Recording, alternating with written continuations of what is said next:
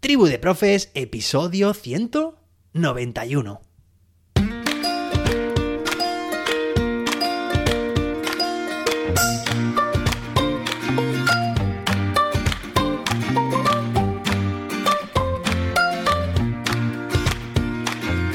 Hoy es lunes, día 10 de octubre de 2022. 10 del 10. Qué redondo, ¿no?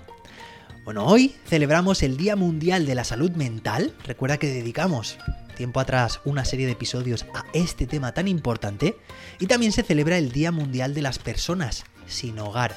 Y relacionado con esto, también es el Día de Acción de Gracias. Y diréis, pero José David, ¿eso no es a finales de noviembre? Pues sí, tenéis razón. Y esa misma pregunta me la hice yo hasta que busqué la información y me di cuenta de que en Estados Unidos efectivamente se celebra este día el cuarto jueves del mes de noviembre, mientras que en Canadá se celebra el segundo lunes de octubre, que este año cae precisamente hoy. Por eso hoy es el Thanksgiving Day en Canadá. Bueno, enhorabuena a los recién convertidos en Google Certified Innovators o innovadores certificados de Google, Francisco Javier Carmona y Ángel Terrón. He tenido el placer y el privilegio de acompañarles durante su proceso, porque ellos me han, me han elegido, para acompañarles ¿no? y, y de alguna forma orientarles en cómo enfocar su candidatura y han hecho un trabajo magnífico, tienen proyectos alucinantes entre manos. Así que, bueno, pues muy merecido en ambos casos este gran reconocimiento y ahora a disfrutar de la academia, a disfrutar de Vía 22 que se va a desarrollar desde ya mismo, desde octubre, noviembre y diciembre. Así que enhorabuena y a disfrutarla. Venga, y hoy vamos a hablar de un tema súper interesante porque vamos a desmitificar los roles cooperativos. ¿Te apuntas?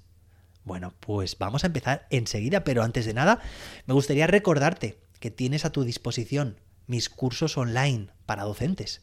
Ya sabes, entra en cursos.jose-david.com y allí los encontrarás. Y si te gusta este podcast, pues te agradezco mucho que lo compartas con más docentes y lo valores con 5 estrellas en tu app de podcast. Ya sé que en algunas apps todavía no se puede valorar porque no está desarrollada esa funcionalidad, pero sí que se puede hacer, por ejemplo, en Spotify o en Apple Podcast. Así que, bueno, pues me encantará recibir tu valoración. Venga, y ahora sí vamos a hablar de este tema tan interesante, que es la desmitificación de los roles cooperativos. Y comienzo, comienzo esta sección principal de este episodio precisamente remitiéndome a una historia que la semana pasada precisamente pues compartiendo experiencias con un compañero que tengo que es docente y es formador, me decía que en su cole el otro día estaba escuchando cómo unos profes describían el aprendizaje cooperativo a sus familias, unos tutores a sus familias, las los, madres, los madres y los padres, muy bien. Las madres y los padres, bueno, lenguaje inclusivo, ¿no? Eh, a las familias de, de sus alumnos de tutoría. Y lo describían el aprendizaje cooperativo, fijaos, como que es aquel en el cual se otorgan, se asignan una serie, una serie de roles a los estudiantes y funciones. Claro, esto no quiere decir, a ver, que esto sea mentira, desde luego, pero es cierto que si realmente nos quedamos con eso y resumimos el aprendizaje cooperativo de esta forma, pues es muy triste.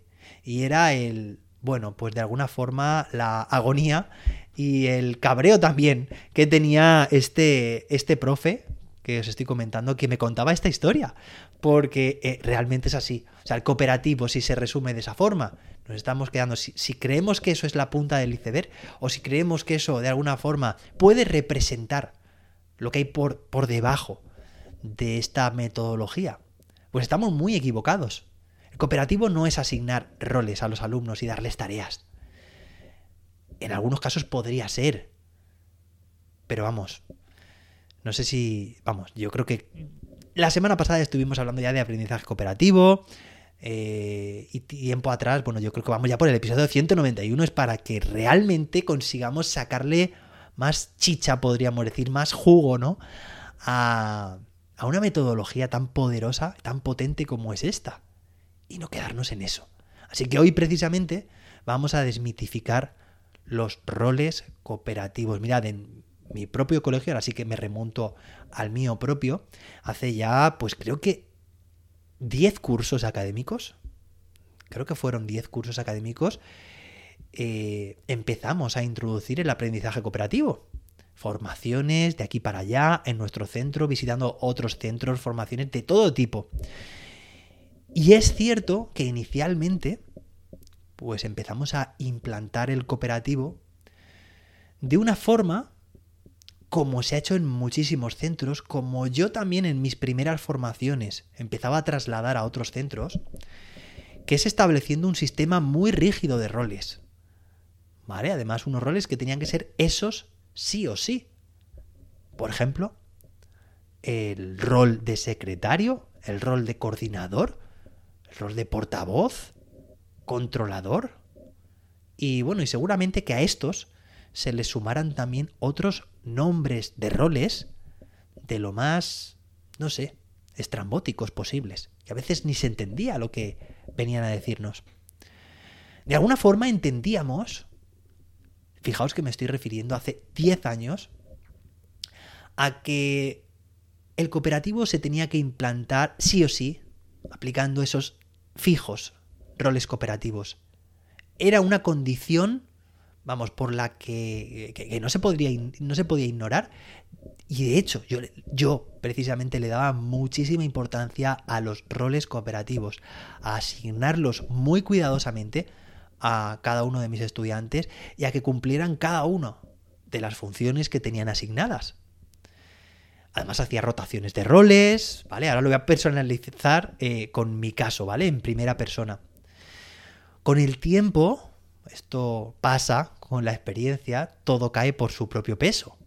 Y en este caso nos empezamos a dar cuenta de que se podía aplicar, se podían aplicar muchísimas estructuras y técnicas cooperativas sin necesidad de utilizar todos y cada uno de los roles o sin necesidad de utilizarlos siempre.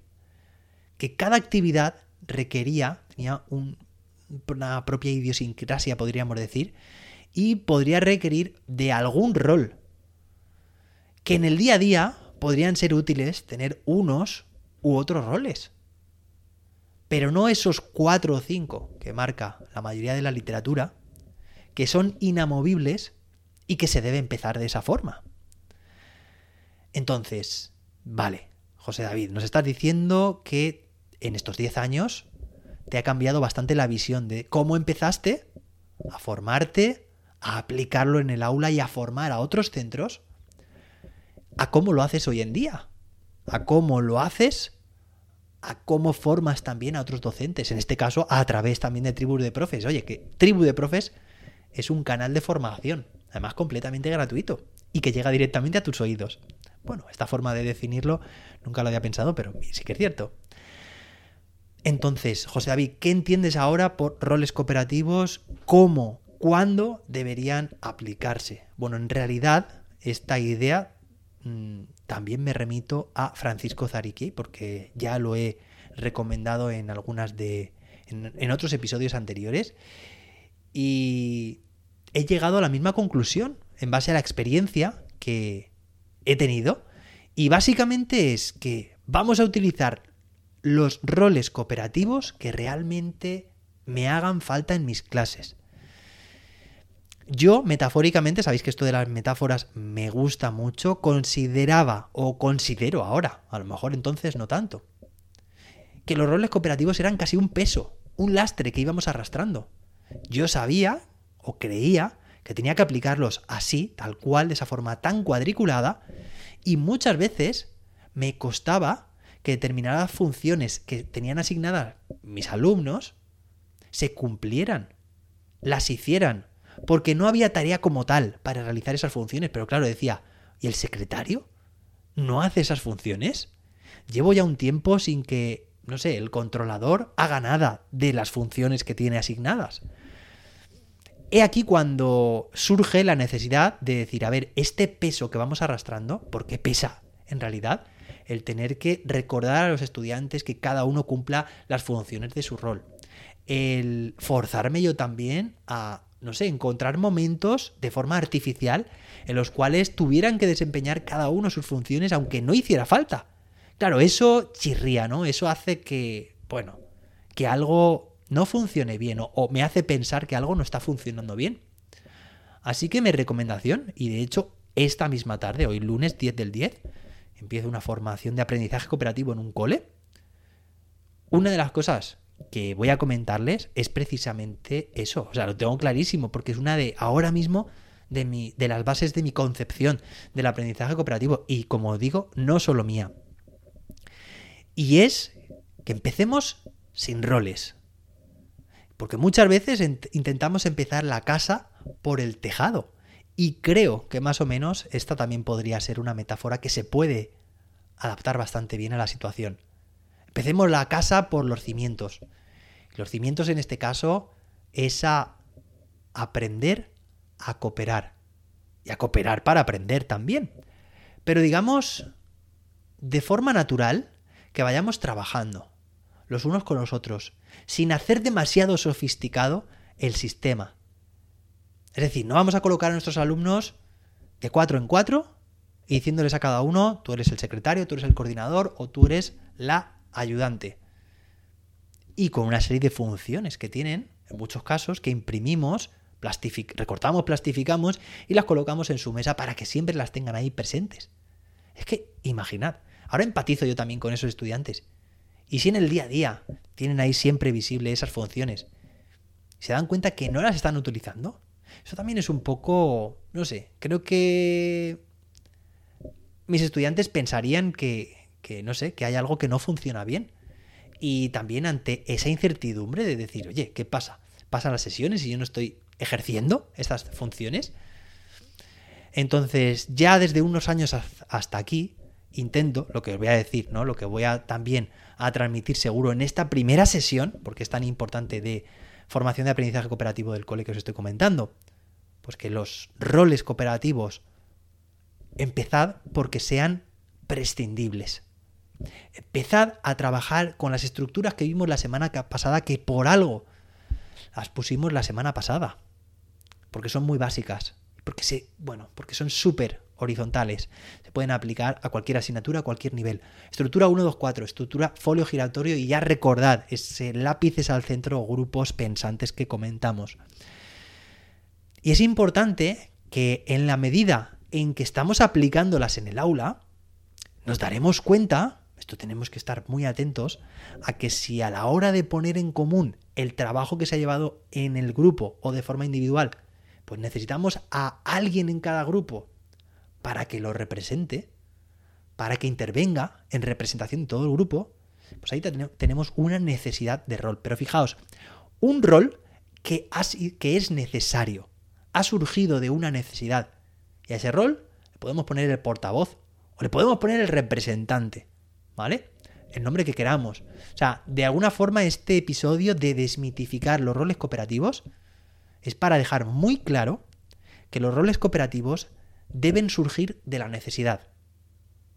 Y que poco a poco lo que haremos será, si en determinada estructura cooperativa, en determinada sesión, o en, nuestro caso concreto, es decir, en nuestro curso, en nuestra asignatura, en nuestro ABP, necesitamos ciertos roles, pongámoslo, pero en base a que hemos premeditado o hemos, digamos, eh, evidenciado que es necesaria esa existencia de esos roles. ¿De acuerdo? O sea, no estoy diciendo que los roles cooperativos no tienen que utilizarse. ¿Vale? No estoy diciendo que los roles cooperativos no sirven. Que no se malinterprete.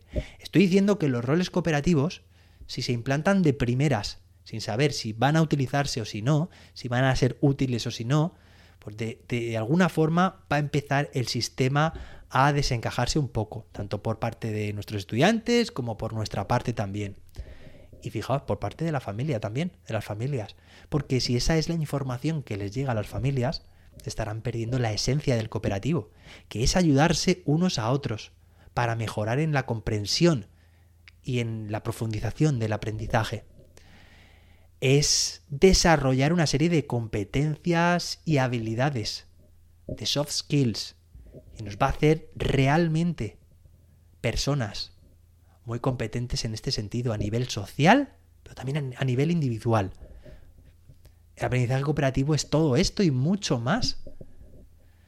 Y no solamente es asignar roles y repartir funciones. Entonces te animo a que si estás llevando a cabo el aprendizaje cooperativo en tus aulas, que empieces de menos a más, que empieces sin roles, ¿vale? Que poco a poco, pues seguramente sí que necesites algún portavoz o representante, y puede ser también que necesites algún secretario o secretaria, o puede que no, pero no te compliques, que no sea un lastre que vas arrastrando y que no te deja avanzar, que te sientes mal por no utilizar eso que has dicho a tus estudiantes, ¿no? Esas expectativas no se están cumpliendo, pero porque no son necesarias. Déjate llevar, vas a volar de forma más liviana, vas a llegar más lejos. Y cuanto necesites poner un rol, ponlo. Oye, que no solo están esos roles. Hay un rol que puede ser el escritor, otro rol que puede ser el oyente, un rol que puede ser el cámara. El otro día estábamos empezando una BP en mis clases. Me decía José David, ¿qué rol? Porque les, les pongo una, una tabla, ¿no? Para que se asignen los roles ellos mismos. Fijaos, la asignación no la hago yo, la hacen ellos. ¿Qué rol es este? Bueno, pues unos roles eran los actores, otro era el director y otro el cámara, ¿vale? Que el cámara luego también sería editor de vídeo. Entonces, fijaos cómo surgen otros roles completamente diferentes, ¿vale? Pero aplicados, verticalizados por completo al caso de una BP. Porque este grupo, ese grupo y no otro, iba a elaborar un vídeo sobre una temática, ¿vale? Para resolver una situación. Entonces, fijaos lo importante que es lo que estamos diciendo. Roles empezamos desde cero, vamos incorporando, pero no de forma acumulativa. Si luego empezamos otra situación de aprendizaje, no tenemos por qué arrastrar esos roles que ya hemos utilizado si pensamos realmente que a lo mejor no nos hace falta utilizarlos. Y además adaptados a cada situación. Invéntate los roles, los nombres de los roles que sean, que vayan acordes a esa necesidad que tenéis. No sé, si quieres promover, por ejemplo, esa competencia que social y cívica, ¿no? entre tus estudiantes, pues puede haber una persona de cada rol, de cada grupo, perdón, que pase por otros grupos para dar ideas y para recoger ideas también, de forma completamente cooperativa, pero entre grupos, ¿de acuerdo? No sé, le puedes poner un relaciones sociales o le puedes poner un altruista, el nombre, como tú quieras. Imaginación al poder, pero porque ese rol lo has definido tú como una necesidad o una preferencia que quieres tener en ese tipo de actividad. Bueno, espero que te haya gustado este episodio. Te recuerdo que tienes a disposición mis cursos para docentes en cursos.jose-david.com. También lo dejo en las notas del episodio. Recuerda valorar este episodio, este programa, con 5 estrellas y recomendarlo a más docentes. Nos escuchamos o nos vemos en el canal de YouTube, ya sabes, Tribu de Profes, mañana martes con más y mejor. Hasta entonces, que la innovación te acompañe.